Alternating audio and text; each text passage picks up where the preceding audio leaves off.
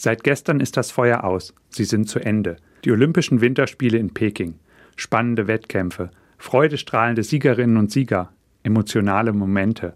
Und manche Enttäuschungen haben wir in den letzten zwei Wochen miterleben können. Ich jedenfalls habe wie immer bei Olympia eifrig am Fernseher und Radio mitgefiebert. Vielleicht galt ja auch für Sie, so wie für mich, das olympische Motto Dabei sein ist alles. Auch wenn nur über die modernen Medien. Einmal wirklich selbst als Olympionike dabei sein, selbst der Größte auf der olympischen Bühne sein können. Wer möchte das nicht gerne? Für mich ist da der Zug wohl schon längst abgefahren. Sie wissen schon, zu untalentiert, zu gerne auf dem Sofa und natürlich auch schon etwas zu alt. Da fällt mir als Theologe ein, auch die Jünger Jesu wollten die Größten sein.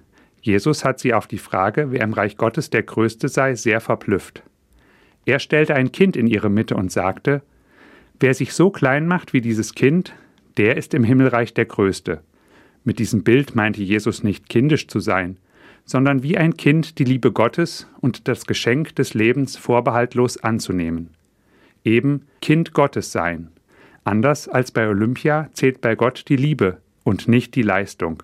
Was für ein schöner Gedanke. Ich muss mir die Liebe Gottes nicht verdienen. Ich darf mir Gottes Liebe einfach zusagen lassen, sie in mich aufnehmen und mich an ihr freuen. Denn Gott sagt zu mir, Du bist mein geliebtes Kind. Du bist bei mir der Größte. Fantastisch. Ich darf ein Olympionike im Team Gottes sein und zu den ganz Großen gehören. Und das nicht nur zu den Zeiten von Olympischen Spielen, sondern mein ganzes Leben lang.